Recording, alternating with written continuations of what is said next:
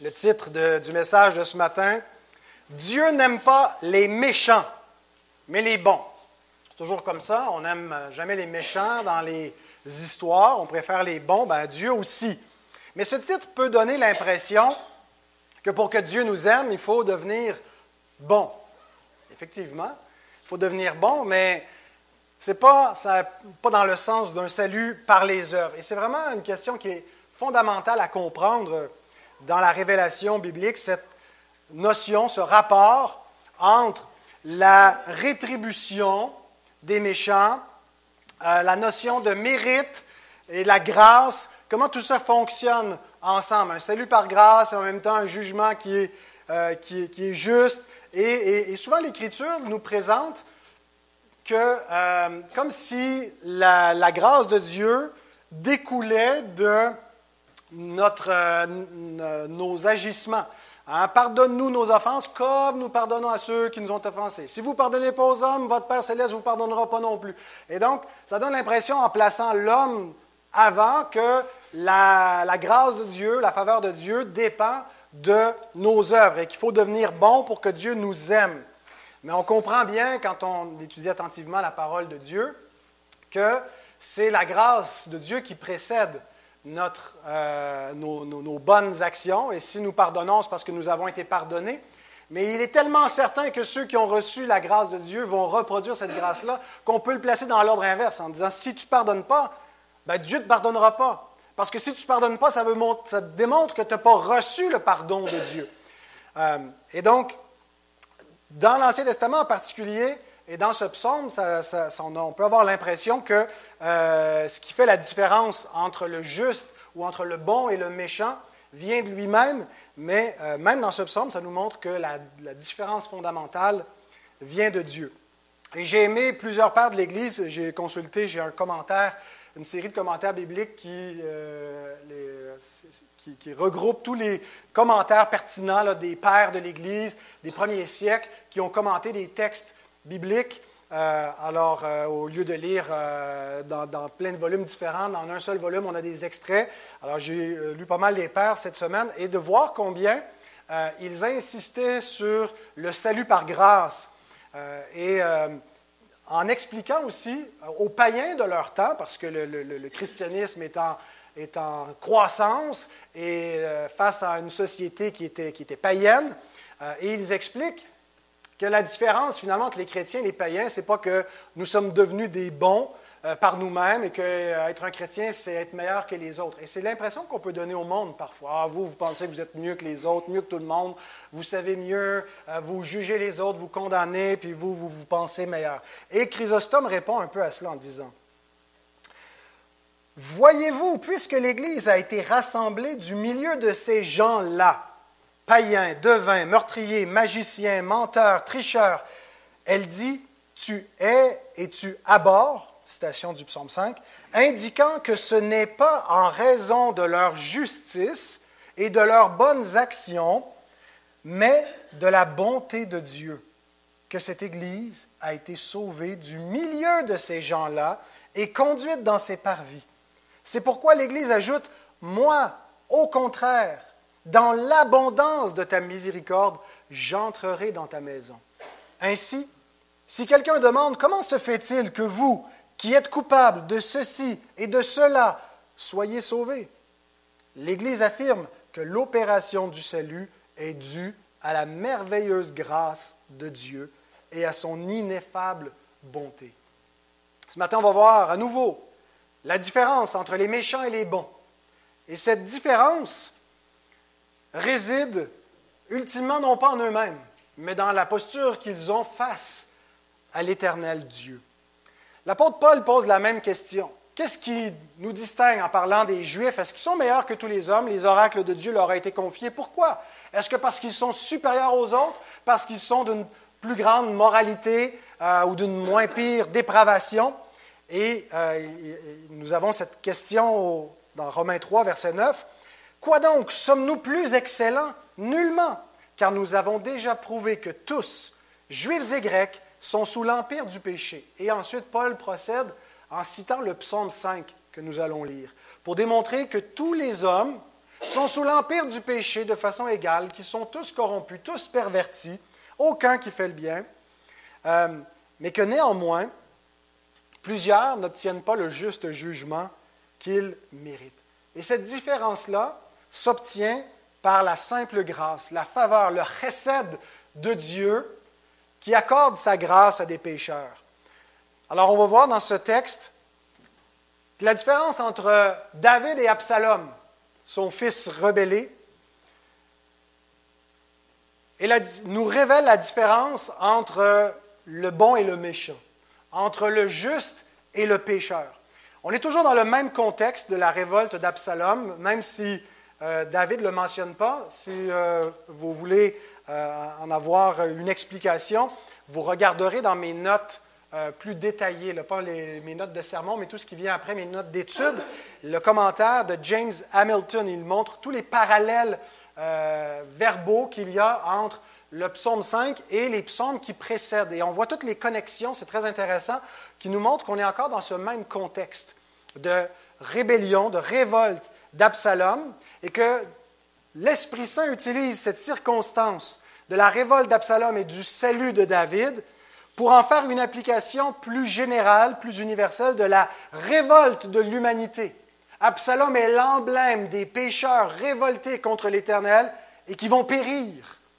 Et David est l'emblème des élus du, Messie, mais de ceux qui sont dans le Messie ou dont le salut dépend du oin de l'Éternel et qui vont obtenir la grâce. Et donc Paul cite ce psaume qui avait ce contexte historique, mais il en fait une application universelle dans Romains 3.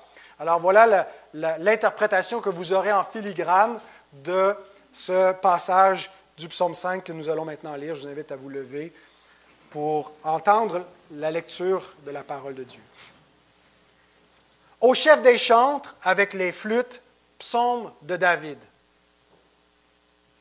Prête l'oreille à mes paroles, ô Éternel. Écoute mes gémissements. Sois attentif à mes cris, mon roi et mon Dieu. C'est à toi que j'adresse ma prière. Éternel, le matin, tu entends ma voix. Le matin, je me tourne vers toi et je regarde car tu n'es point un Dieu qui prenne plaisir au mal. Le méchant n'a point sa demeure auprès de toi.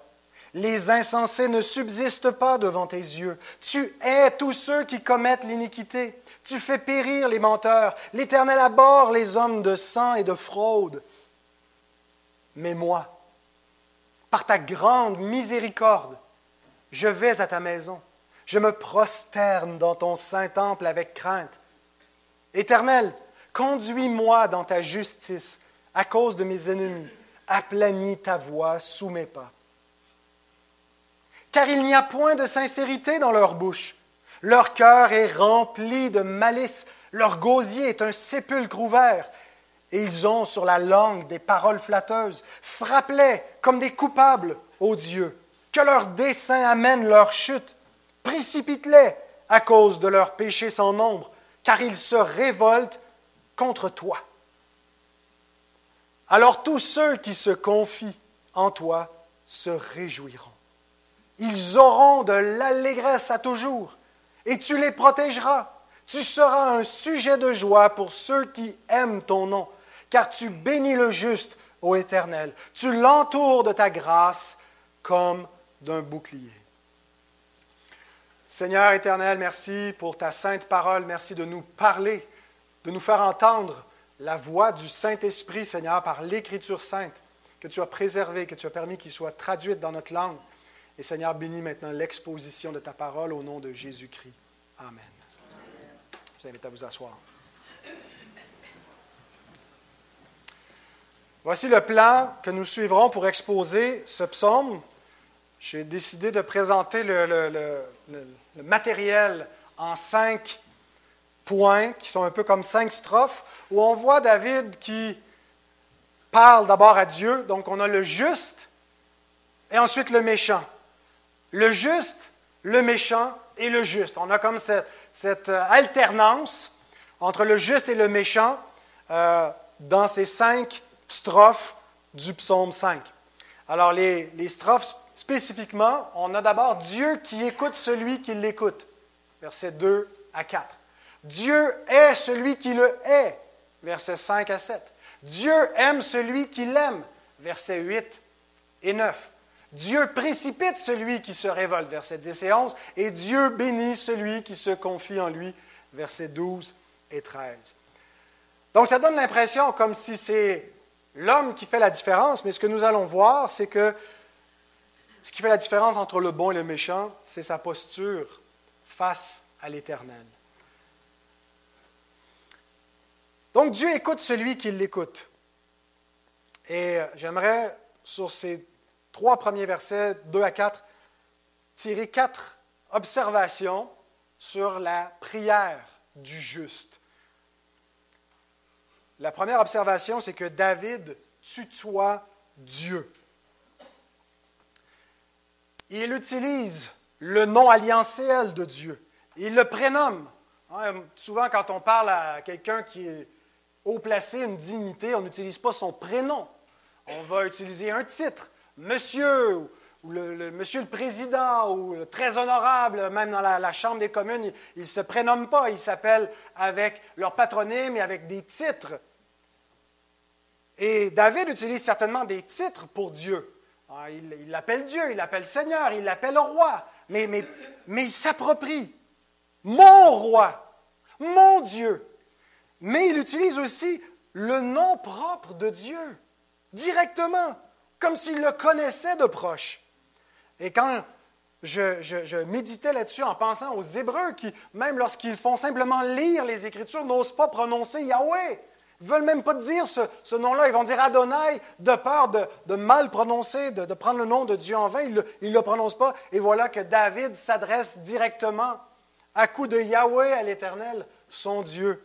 Il lui parle de proche, il se l'approprie. Osons-nous tutoyer Dieu de cette façon-là? Je pensais à notre sœur Louise qui priait souvent que ses enfants, que les, les gens convertis dans son entourage se convertissent et tutoient Dieu. Et je pense que ce qu'elle voulait dire par là, ce n'est pas de tutoyer par opposition à vous voyez. On peut très bien vous voyer Dieu en le tutoyant dans notre cœur. L'idée, c'est est-ce que je suis, est-ce que je m'adresse à Dieu comme quelqu'un que je ne connais pas, avec des formules de politesse qui créent une, distance, une froideur, ou est-ce que Dieu est prêt? Dieu est celui que je connais, que j'invoque, à qui je m'adresse directement et que je m'approprie son secours. Bien, l'enfant de Dieu prie de cette façon-là. Pas comme un Dieu impersonnel, une force lointaine qu'il ne connaît pas trop, ou juste des titres, mais il le connaît personnellement, il lui parle par son nom, il s'adresse à lui comme mon roi, mon Dieu, mon Père. C'est comme ça que Jésus nous enseigne à prier, notre Père. Deuxième remarque, David se tourne vers Dieu dès le matin. Vers qui ou vers quoi vous tournez-vous dès le matin? Qu'est-ce que vous faites en sortant du lit? Est-ce que vous prenez votre téléphone, vous désactivez le mode avion et vous regardez les notifications que vous avez reçues dans la nuit? Un coupable des fois mais je tends à combattre cette mauvaise habitude, puisque chaque fois que euh, je commence de cette façon-là, ça vient un peu euh, bousiller le début de ma journée. On ne devrait pas commencer en écoutant la radio ou la télé euh, ou je ne sais pas quoi, essayer de faire des tâches, finir la vaisselle si on ne l'a pas fait la veille. Mais dès le matin, la première heure de la journée, et si on n'a pas une heure, mais les premiers instants, les premières minutes, offrez-les au Seigneur. Spurgeon écrit, La prière doit être la clé du jour et la serrure de la nuit. On commence en ouvrant le jour par la prière et on ferme le jour par la prière. Il est absolument important d'avoir un rendez-vous avec Dieu. Parce que vous savez quoi? Si vous ne prenez pas rendez-vous, vous ne prierez pas. Vous ne vous approcherez pas. Si vous n'avez pas un, moment marqué, décidé de dire à ce moment-là, je m'approche de Dieu et rien ne va m'empêcher. Et le matin est le temps privilégié. Si tu commences à travailler à 5 heures du matin, lève-toi à 3 heures du matin. Couche-toi plus tôt, mais privilégie les premiers moments de ta journée pour venir devant Dieu. Troisième remarque sur la prière, elle se fait avec ou sans mots pour ceux qui méditent la parole de Dieu. La prière de David contient des paroles. Prête l'oreille à mes paroles. Mais elle contient aussi des gémissements. Écoute mes gémissements. Et des cris. Sois attentif à mes cris. Ce qui nous montre que la prière n'est pas simplement une formule des lèvres, mais un élan de l'esprit et du cœur. C'est pour ça que, comme protestants, on ne prie pas exactement comme les, les, catholiques en récitant des chapelets, ou même le Notre Père. Ce n'est pas qu'on pense que c'est mauvais de le prier comme ça, mais on pense que c'est beaucoup plus que des formules, hein, des gémissements du cœur, une sorte de plainte. Parfois, il y a des mots, bien sûr, parfois on est capable de, de formuler verbalement nos pétitions, nos actions de grâce. Mais par moments, c'est rien d'autre que simplement une disposition de cœur devant Dieu. Parfois de joie, parfois de tristesse, mais où on met tout notre esprit devant le Seigneur en cherchant sa face. À nouveau, je vous cite Spurgeon qui écrit Il y a deux sortes de prières, celles qui sont exprimées par des mots et les soupirs non exprimés qui demeurent comme des méditations silencieuses. Il peut y avoir une intercession puissante là où il n'y a pas de mots, et des mots là où il n'y a pas de vraie supplication. Cultivons l'esprit de prière qui vaut mieux que la routine de la prière. Est-ce que tu te sens parfois en panne d'inspiration pour ta vie de prière? Tu ne sais pas comment tu pourrais passer une heure dans la prière parce que Jésus reproche à ses disciples, vous n'avez même pas été capable de prier une heure avec moi comme si c'était attendu qu'un disciple prie une heure. J'ai peine à prier une heure. Je me rends compte que mon, esprit divague, que ma prière n'est pas structurée, que ça part dans, tous les sens. Et, récemment, j'ai lu un livre qui m'a beaucoup exhorté sur euh, structurer la prière, arriver avec des étapes dans ma prière plutôt que de partir dans toutes les directions, puis après cinq minutes, je ne sais plus pourquoi prier. Et on voit que euh, pour avoir les gémissements du psaume 5.2, il faut les gémissements du psaume 1.2. Pour pouvoir avoir les gémissements de la prière, il faut les gémissements de la méditation. C'est le même mot qui est employé dans le psaume 1, verset 2, qui dit Heureux l'homme qui médite. Hein, l'idée de méditer, c'est qu'il rumine la parole de Dieu. Alors, avant de venir dans la prière, on médite la parole de Dieu et on prie la parole de Dieu. On la laisse nous inspirer. Celui qui écoute Dieu saura prier Dieu et être écouté de lui. Et c'est la dernière remarque la plus importante concernant notre vie de prière, c'est que Dieu écoute attentivement ses enfants. La prière, ce n'est pas une activité en solo. Alors même si parfois on se sent seul, on a l'impression d'être dans le vide, Dieu prête l'oreille et il est attentif et il entend. David supplie, mais ce n'est pas parce que, que Dieu ne le fait pas. Et il faut venir avec cette attente. Hébreu 11.6 nous dit que celui qui s'approche de Dieu doit croire que Dieu existe, que Dieu est là, que Dieu est le, rémunérateur de ceux qui le cherchent, de ceux qui s'approchent ainsi de lui. Alors je dois venir avec cette attente.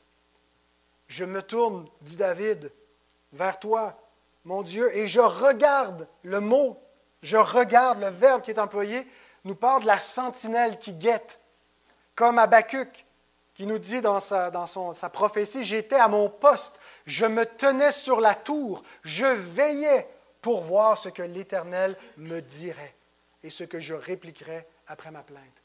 Ah, c'est sûr qu'on prie deux minutes, trois minutes, cinq minutes, on n'est plus capable.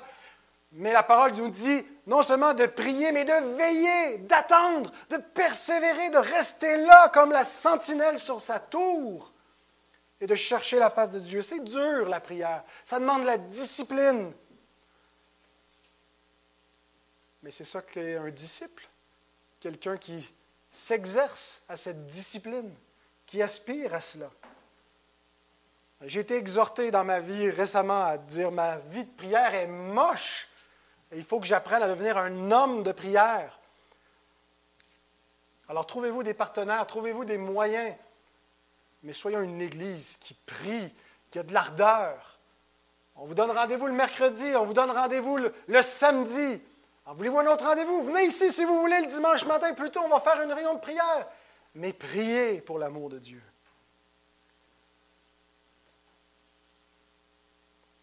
Priez en cherchant Dieu, parce que Dieu cherche ses enfants. Dieu cherche ces cœurs qui s'attendent à lui. Et Dieu parfois retient sa révélation, retient sa bénédiction pour qu'on le cherche avec plus d'ardeur.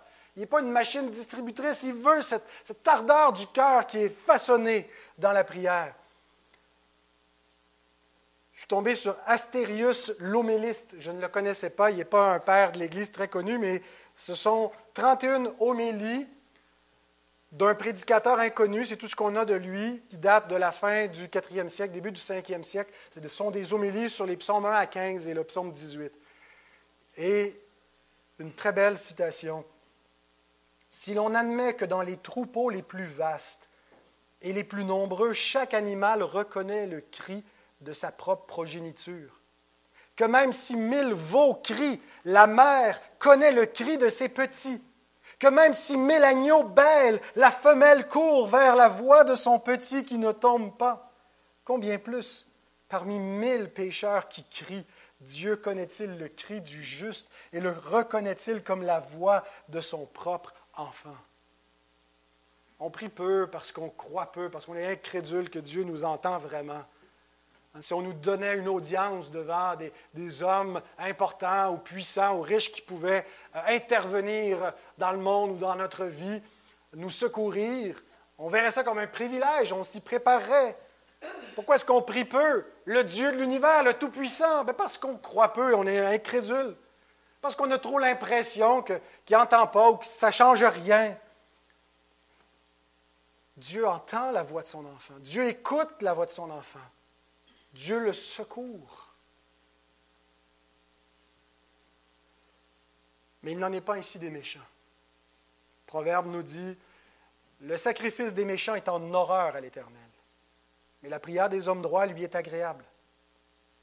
L'Éternel s'éloigne des méchants, mais il écoute la prière des justes. Alors si Dieu écoute celui qu'il écoute, Dieu est celui le est. Dans le psaume 4, David a parlé aux méchants en les invitant à la repentance. Dans le psaume 5, David parle des méchants dans sa prière. Mais il parle surtout de Dieu par rapport aux méchants. Versets 5 à 7, si vous les avez sous les yeux. Car tu n'es point un Dieu qui prenne plaisir au mal. Le méchant n'a pas sa demeure auprès de toi les insensés, qui a aussi le sens des orgueilleux, les fiers, ne subsistent pas devant tes yeux. Tu hais tous ceux qui commettent l'iniquité, tu fais périr les menteurs, l'Éternel abhorre les hommes de sang et de fraude.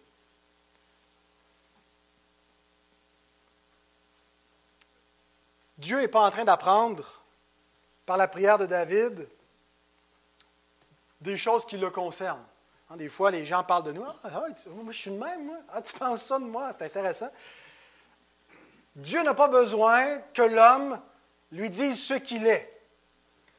Mais nous, nous avons besoin de savoir qui est Dieu et de nous le rappeler lorsque nous le prions. Nous avons besoin de savoir à quel Dieu nous nous adressons. Quel genre de Dieu notre Dieu est-il? Comment est-il par rapport aux méchants? Aux impies, aux pécheurs? Est-ce que c'est un Dieu qui regarde passivement, de façon indifférente, ou il y a une espèce de, bonté un peu bonasse, il pardonne tout, c'est pas grave? Non, c'est un Dieu saint, c'est un Dieu juste, c'est un Dieu redoutable pour les pécheurs, qui n'est pas du tout complice du péché. Pourquoi? Parce qu'Abacuc nous dit que ses yeux sont trop purs pour voir le mal qui ne peut pas regarder l'iniquité.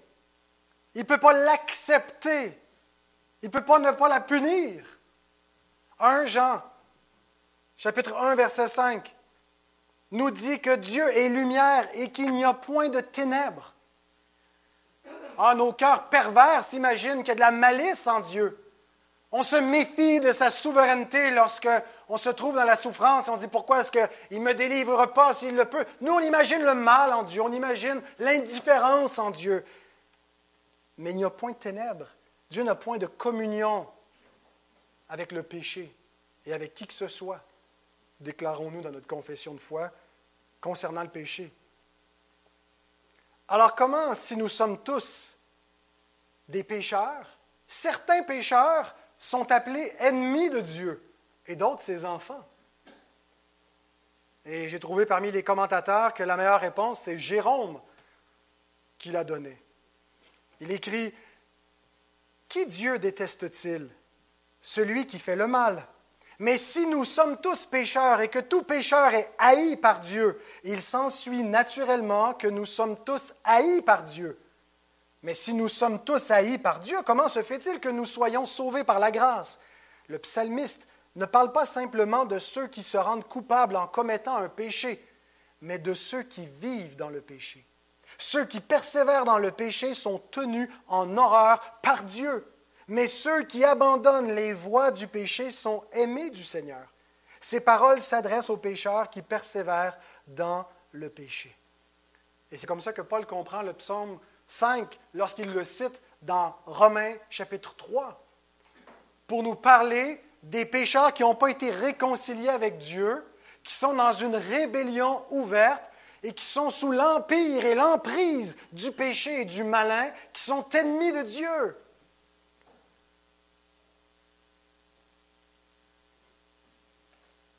Nous avons tendance parfois à diminuer la laideur du péché parce qu'on voit la grandeur, la bonté de Dieu, puis on s'imagine que le péché est peu de choses. Ah, Dieu aime tellement, est tellement bon, il aime le pécheur que.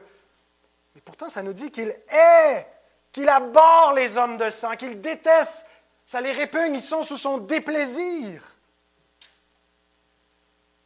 Voyez-vous, les ennemis de Dieu, ce ne sont pas des plus grands pécheurs que d'autres. Ce n'est pas les Staline ou les Hitler qui ont fait plus de mal parce qu'ils ont tué des, des centaines de milliers, des millions de gens. Alors, eux, c'est des ennemis.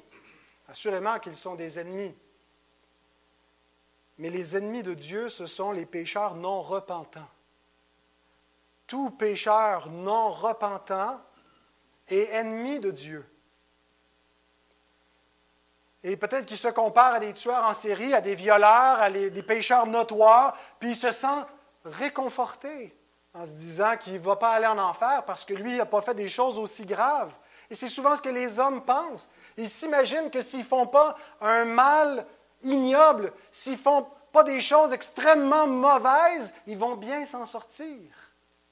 Il suffit de ne pas tuer personne, il suffit de ne pas euh, voler, juste essayer d'être une personne honnête, c'est correct pour te garder en dehors de la prison des hommes, mais pas pour te garder en dehors de la prison de Dieu. Dieu exige une justice parfaite, perpétuelle, sans faille. Si tu as une faute, c'est une faute de trop qui te précipite dans un gouffre.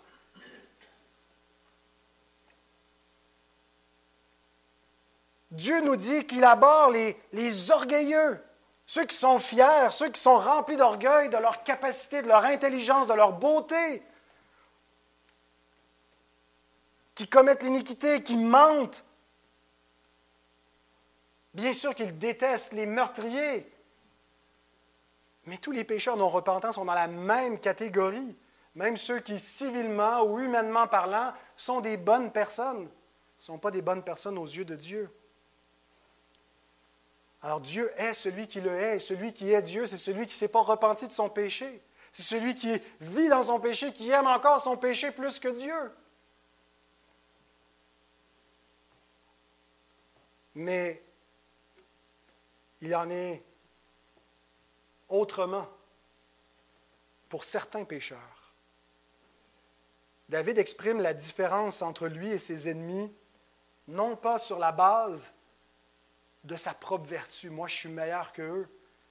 Mais ce qui fait la différence, c'est la grande miséricorde. C'est quoi le mot miséricorde d'après vous? Le chesed. On le dit ensemble? Le chesed. Le grand chesed de Dieu. La grande bonté. La bonté alliantielle. L'évangile. C'est pratiquement le mot évangile dans l'Ancien Testament. La grâce de Dieu. Ce qui fait la différence pour moi, c'est ta grâce. Nous sommes ce que nous sommes par la grâce de Dieu. Parce qu'on est pareil que les autres. Nous étions les enfants de colère, digne d'être haï, digne d'être jugé. Et j'ai aimé cette comparaison que James Hamilton fait entre le juste et le méchant, en comparant ce qui est dit entre les versets, euh, euh, la, strophe 5 à 7 et 8 et 9. Il dit Les affirmations du psaume 5, 8 correspondent point par point aux négations du psaume 5, 5 à 7. Yahvé déteste la méchanceté, mais David fait l'expérience de son amour surabondant. Le contraste entre ce que Dieu déteste et celui que Dieu aime. Aucun mal ne séjourne auprès de Yahvé, mais David entrera dans sa maison. Il y en a qui n'ont pas un séjour, qui n'ont pas accès, mais pourtant lui va rentrer. L'orgueilleux ne tient pas devant les yeux de Yahvé, mais David se prosterne dans son temple saint. Yahvé détruit les menteurs et aborde ceux qui versent le sang et trompent, mais David craint Yahvé et cette crainte l'empêche de recourir à de telles tactiques destructrices. Alors non seulement il y a une différence par la grâce initiale de la conversion que David expérimente, j'ai reçu ta grande miséricorde, ton recède qui a fait de moi une nouvelle créature, j'ai été transformé par ta grâce, tu m'as donné un cœur nouveau. Mais il y a aussi une grâce continuelle qui l'accompagne et qui le préserve. Et c'est ce qu'il prie au verset 9. Éternel, conduis-moi dans ta justice à cause de mes ennemis, aplanis ta voix sous mes pas. Donc, Mets-moi, verset 8, la différence qui me permet d'entrer dans ta maison, c'est ta grande miséricorde. Et à cause de cette grande miséricorde et de ta justice, conduis-moi dans tes voies. Donc, on a une grâce initiale de conversion et une grâce continuelle de préservation. Et celui qui a ces deux grâces, hein, ce que Calvin appelait le duplex gratia, le salut, c'est une grâce à deux faces. Il y a d'abord la justification, qui est la grâce initiale, mais qui vient toujours avec la sanctification, qui est la grâce continuelle. Donc celui qui est gracié est aussi sanctifié. Celui qui est justifié vit pas comme avant. Il ne marche pas dans la voie des pécheurs, il marche dans la justice de Dieu. Et celui qui a la grâce de la justification et de la sanctification, il aura aussi la grâce de la glorification. Et je pense que c'est ce que David a en vue au verset 8. Mais moi, par ta grande miséricorde, je vais, et le je vais peut être traduit aussi, j'irai à ta maison. Je me prosterne, ça peut être traduit, je me prosternerai. C'est l'imparfait hébreu qui envisage une action qui est soit présente ou soit future, qui n'est pas complète, elle n'est pas parfaite, elle est en cours ou elle, est future, elle n'est pas accomplie, autrement dit. Et donc, moi, j'irai ou je vais à ta maison et je me prosternerai dans ton saint temple avec crainte. Et je pense que David ici a en vue le palais céleste de Dieu, dans lequel il va entrer. On peut avoir l'impression que David parle de la maison de Dieu sur terre. En fait, il parle de la maison de Dieu sur terre, mais notez une chose, c'est que d'abord, au temps de David, le temple n'est pas construit. Euh, mais la tente, le tabernacle, est aussi appelé le temple de l'Éternel dans 1 Samuel 1.9, 1 Samuel 3.3. Mais dans le verset 8, David utilise deux mots différents. Il parle de la maison, quand il dit euh, Je vais à ta maison, puis il parle de son palais, quand il dit Je me prosterne dans ton saint temple, mais ça, a le sens plutôt d'une maison de roi. Euh, et donc, ce rapport entre la maison de Dieu et le temple de Dieu, je, suis assez d'accord avec un autre commentateur, Golden Gay, que c'est le rapport entre la, la, représentation du tabernacle céleste sur la terre, par lequel nous entrons dans le tabernacle céleste dans le ciel. Il écrit, les deux termes font référence à la demeure de Yahvé. Mais ta maison suggère la demeure de Yahvé sur terre, tandis que se prosterner vers ton saint palais suggère la demeure royale de Yahvé dans les cieux. Le psalmiste vient au temple terrestre et s'incline vers le temple céleste. L'utilisation de maison et de palais indique que ce dernier est plus glorieux que le premier. Les saints de l'Ancien Testament comprenaient cette dualité entre le tabernacle terrestre et céleste. Est-ce que Salomon, lorsqu'il inaugure le temple de Dieu, ne dit pas, mais, même cette maison que j'ai bâtie ne peut pas te contenir. Ah, c'est ta maison, tu l'habites, mais mais en fait, tu la dépasses. Les cieux des cieux ne peuvent te contenir, encore moins cette maison faite de main d'homme. Euh, et donc, ils comprennent qu'il y a une habitation de Dieu qui n'est pas faite de main d'homme, Dieu habite pas cette création, qu'il est dans le ciel. Et c'est ce qui est dit aussi euh, concernant le tabernacle dans l'Ancien Testament, mais quand, l'Épître aux Hébreux nous dit que Moïse a vu une vision du tabernacle céleste, il a été dit de refaire selon le modèle qui lui a été monté sur la montagne. Donc, la maison de Dieu sur terre est simplement une représentation du tabernacle céleste dans lequel Christ, notre souverain sacrificateur, est entré. Donc, quand ils entrent dans la maison de Dieu terrestrement, c'est en vue de la maison céleste. Et c'est ce que David dit. Je me prosterne dans ton temple, mais je me prosterne vers ton palais céleste dans le ciel. Et ce n'est pas seulement les saints de l'Ancien Testament, c'est les saints du Nouveau Testament qui sont sauvés en espérance. Nous nous approchons en habitation de Dieu en esprit comme Église, mais en vue de notre assemblée céleste. Et, ce n'est pas juste une, assemblée qui va être future et qui est juste eschatologique. C'est maintenant, lorsque nous nous réunissons sur la terre, nous nous assemblons dans le ciel, dans la gloire divine. Notre culte est céleste par l'œuvre du Saint-Esprit qui fait en sorte que notre réunion terrestre a une connexion directement avec le ciel, l'assemblée de Dieu et des premiers-nés dans les cieux. Cette dualité, on la retrouve dans notre vie aussi sous la forme de l'espérance de la résurrection. On est déjà ressuscité avec Christ, mais pourtant on habite un corps mortel, un corps corruptible. Et regardez ce, lien que Paul fait entre la maison de Dieu que nous sommes, nous sommes son temple, notre corps est le temple du Saint-Esprit, mais la maison de Dieu que nous deviendrons. Il écrit dans 2 Corinthiens 5, 1 et 2, Nous savons en effet que si cette tente où nous habitons sur la terre est détruite, nous avons dans le ciel un édifice qui est l'ouvrage de Dieu, une demeure éternelle qui n'a pas été faite de main d'homme.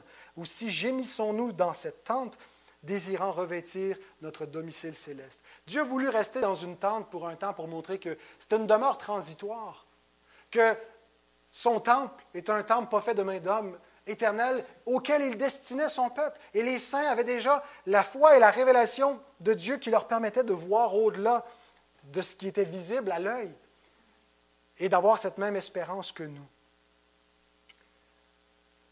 Donc David entre dans la maison de Dieu en envisageant qu'il a une place au ciel auprès de Dieu. Mais il n'y a pas une telle espérance pour le méchant. Et les deux dernières strophes nous montrent respectivement le sort de celui qui se révolte et le sort de celui qui se confie en l'Éternel. Versets 10 et 11, d'abord, Dieu précipite celui qui se révolte. Parce que Dieu est juste, il ne peut pas ne pas punir le mal et celui qui fait le mal. Donc, soit que tu es uni à Christ et que ton péché a été puni en lui pour que tu sois gracié, mais si tu n'es pas trouvé en Christ, tu vas faire face à la justice de Dieu et tu vas être puni pour ton propre péché dans ton corps pour toujours. Paul utilise ces paroles du verset 10 et 11 pour, pour décrire l'universalité du péché et rappeler ce que méritent les coupables devant Dieu. Il cite le verset 10 dans Romains 3, 13. Ce que nous voyons, c'est que la méchanceté de l'homme est dans son cœur. Ce n'est pas parce que nous faisons des péchés que nous sommes pécheurs, c'est parce que nous sommes pécheurs que nous faisons des péchés. Le problème vient de notre nature pécheresse, de notre état de pécheur. Et cet état se manifeste par des actions qui sont coupables. Et là, il y a plusieurs façons dont le péché se manifeste, mais une des principales, c'est la bouche.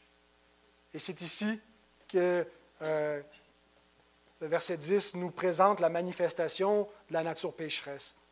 Il n'y a point de sincérité dans leur bouche. Leur cœur est rempli de malice. Leur gosier est un sépulcre ouvert. Et ils ont sur la langue des paroles flatteuses. La bouche menteuse, la bouche qui profère des impuretés, comme un sépulcre ouvert. Théodoret de Cire écrit Lorsque les tombes sont refermées, elles gardent la puanteur à l'intérieur. Mais lorsqu'elles sont ouvertes, elles libèrent une horrible odeur. C'est le cas de ces gens qui crachent des paroles qui sentent l'impiété et la puanteur du mal. Or, ces mots évoquent des blasphèmes contre Dieu et des propos obscènes et licencieux. Est-ce que vous vous sentez parfois comme Lot, au milieu de Sodome et Gomorre, qui journellement entend des paroles d'impies en vivant dans ce monde, en entendant l'humour grivois, obscène des hommes, en entendant des blasphèmes, en entendant la folie des hommes, est-ce que vous avez souvent l'impression que vos oreilles justes sont troublées, affectées par cette impiété? L'Écriture dit que ces paroles qui procèdent de cœurs non régénérés sont semblables à des tombeaux ouverts. Avez-vous déjà senti la puanteur de la mort? Hein, quand il, y a, un animal mort et qu'on sent sa décomposition, c'est infect, c'est horrible. Le tombeau fermé, on ne sent pas la bouche qui reste fermée, mais lorsque la bouche du pécheur s'ouvre, elle manifeste que son cœur est un tombeau rempli d'ossements, rempli d'impureté, une bouche de blasphème. Au lieu de bénir Dieu, la langue des hommes, maudit Dieu et maudit les hommes fait à l'image de Dieu. Des langues de vipères. Et les paroles ne sont pas que des mots. Les paroles pécheresses des hommes sont une actualisation de leur péché. Ce sont des actions concrètes, des manifestations du péché qui est dans le cœur. Jésus dit que la bouche parle de l'abondance du cœur. Même notre code de loi reconnaît que certains propos sont passibles de jugement, qu'il y a certains discours qui peuvent vous mériter des sanctions pénales. L'Écriture nous dit qu'au jugement, les paroles des hommes vont être examinées et punies que les hommes vont rendre compte de toutes les vaines paroles qui sont sorties de leur bouche. Nous sommes comme des Ésaïe, des hommes aux lèvres impures qui vivent au milieu d'un peuple aux lèvres impures et nous avons besoin que quoi? Que notre bouche et notre cœur soient purifiés par le feu de Dieu, la purification de l'Esprit Saint qui est accordée par celui qui baptise de l'Esprit Saint, loin de l'Éternel, le Fils de David, Jésus. Mais donc pour ceux qui ont ces propos, ceux qui ont ces paroles diaboliques sur leur bouche, Dieu prononce un juste jugement sur eux au verset 11. Frappe-les comme des coupables, ô Dieu, que leur dessein amène leur chute, précipite-les. Le mot peut aussi avoir le sens de bannis-les, qu'ils soient en exil à cause de leurs péchés sans nombre, car ils se révoltent contre toi. Non, ce pas contre, pas contre l'Éternel qu'on est révolté, c'est contre David.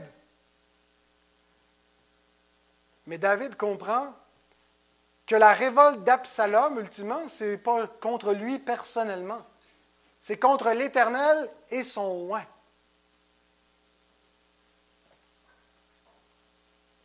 Toute autorité est établie par Dieu et celui qui se rebelle contre l'autorité se rebelle contre Dieu. Et quand on parle d'une autorité messianique, du règne messianique par lequel le règne de l'Éternel est administré parmi les hommes, ben, on ne peut pas se révolter contre loin de l'Éternel sans se révolter contre Dieu lui-même. Et concrètement, si on transpose la rébellion d'Absalom dans le contexte du royaume de son père David, à la dépravation des hommes universellement, tous ceux qui fléchissent pas le genou devant Christ sont en rébellion contre lui. Tous ceux qui ne sont pas des chrétiens de cœur, pas seulement de nom, tous ceux qui ne sont pas avec lui sont contre lui.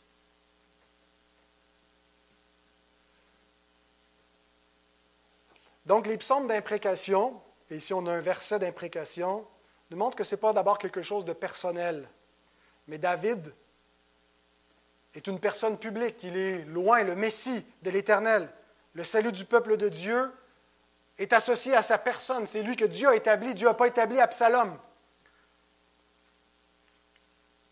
Et donc, quand David parle, il parle un petit peu comme la bouche de Dieu qui prononce le jugement. Et c'est comme ça qu'on peut utiliser aussi les psaumes d'imprécation, pas pour en faire des vengeances contre nos ennemis, des gens contre qui on a, mais contre les ennemis de Dieu. Ceux qui vivent en rébellion contre Dieu. Parce qu'on est appelé à, souffrir aux mains de nos ennemis, et à les aimer et à prier pour eux, non pas à les maudire. Spurgeon explique un petit peu comment ça fonctionne, les psaumes d'imprécation. Nous devons pardonner à nos ennemis, mais il n'est pas en notre pouvoir de pardonner aux ennemis de Dieu. Ces expressions ont souvent été qualifiées de dures par ceux qui sont trop raffinés. Rappelons-nous qu'elles pourraient être traduites comme des prophéties et non des souhaits. C'est pas tant que, et on le voit quand on regarde le, récit de, de David qui fuit, mais aussi qui combat son fils, qu'il n'y ait pas une espèce de, méchanceté dans son cœur envers Absalom. Il pleure son fils Absalom. Il pleure sa rébellion. D'un fils rebelle, mais qui se rebelle contre Dieu. Et qui va être jugé contre Dieu. Donc, d'un côté, David a la tristesse de voir son propre fils être châtié, mais il ne peut pas faire autrement que de dire Cela est juste, mon fils, parce que tu es rebelle à l'Éternel. Et c'est comme ça qu'on se sent face aux pécheurs. On les désapprouve, puis on ne veut pas dire que Dieu, tu ne dois pas les condamner. Non, s'ils persistent dans leur rébellion et qu'ils ne se repentent pas de leurs péchés, qu'ils ne viennent pas à Christ, il est juste que tu les condamnes. Mais combien nous pleurons sur eux?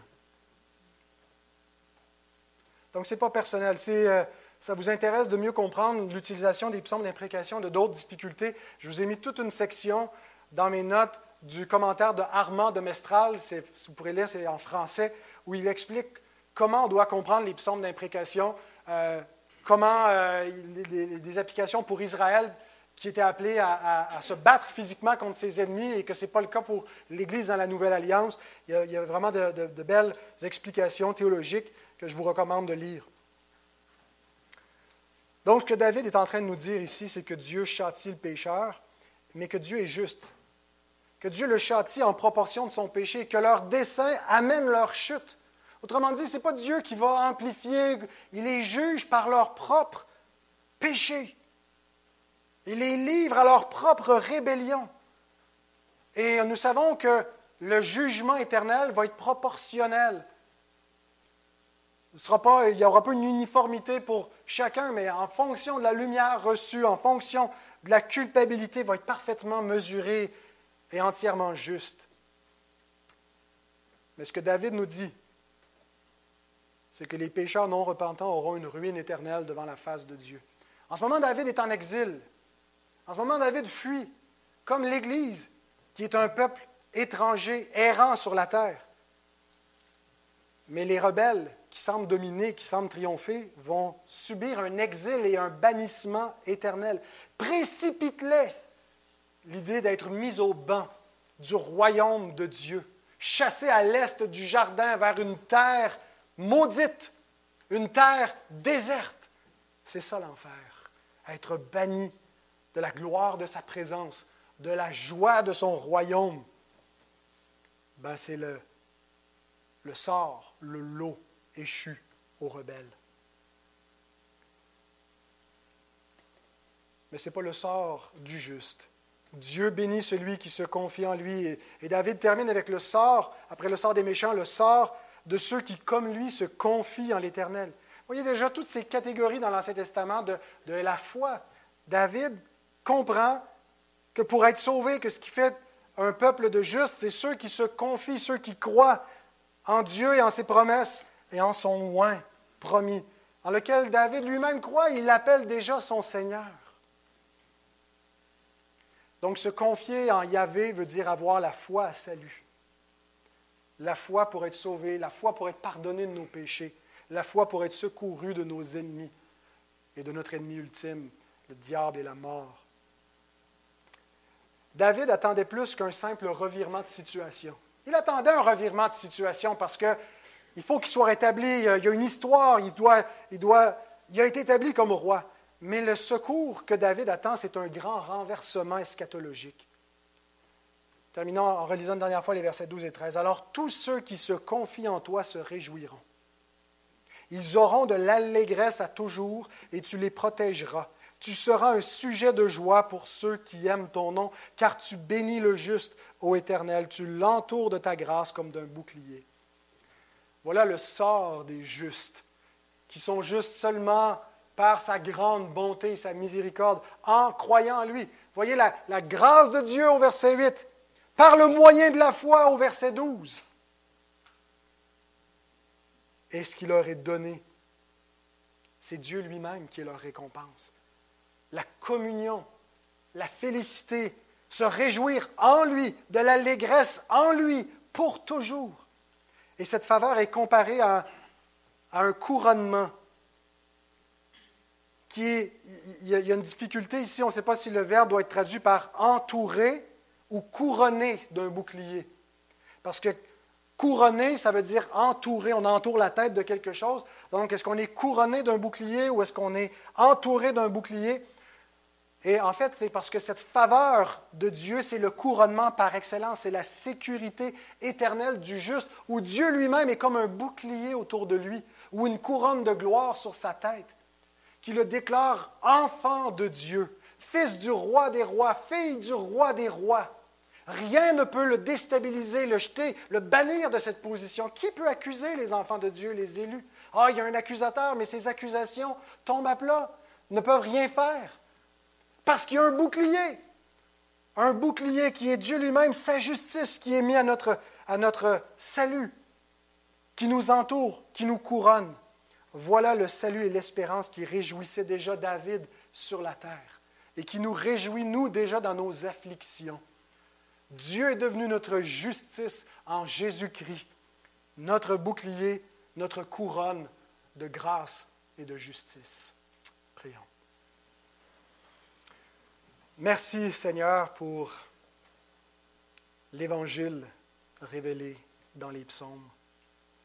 Merci Seigneur de nous montrer que ce qui fait la différence entre les méchants et les bons, c'est ta grâce, c'est ta faveur. Ce n'est pas nos mérites, Seigneur, mais ta grâce ne nous laisse pas dans la voie des impies. On fait encore des péchés, Seigneur, mais on les déteste, nous aussi, parce que notre nature est devenue semblable à toi. Étant enfants de Dieu, Seigneur, nous aimons ce que tu aimes et nous détestons ce que tu détestes. Nous ne prenons plus plaisir au mal et à la vanité des hommes. Et Seigneur, nous voulons te donner la gloire. C'est par ta grâce que nous sommes venus dans ta demeure ce matin et que nous entrerons dans, dans ton palais céleste éternel. Seigneur, il y a une seule chose que les rachetés peuvent dire, c'est Soli Deo Gloria. Toi seul es digne de recevoir l'honneur. Et c'est, on te fait déjà, Seigneur, une fête de louange ce matin par nos chants où nous, nous célébrons et nous nous réjouissons. Mais Seigneur, ce qui nous attend, c'est une réjouissance éternelle où nous allons chanter ton nom. Seigneur, nous te prions pour les méchants qui sont encore autour de nous. Oh, nous t'implorons, Seigneur, qu'ils entendent ta parole qui avertit. Repends-toi, méchant, parce que tu vas périr. Seigneur, donne-nous de l'empressement et du courage pour ne pas craindre les méchants, au point de, taire l'Évangile, mais de les appeler à la repentance et à la foi en ton Fils, ô Dieu. Et c'est en son nom qu'on te prie.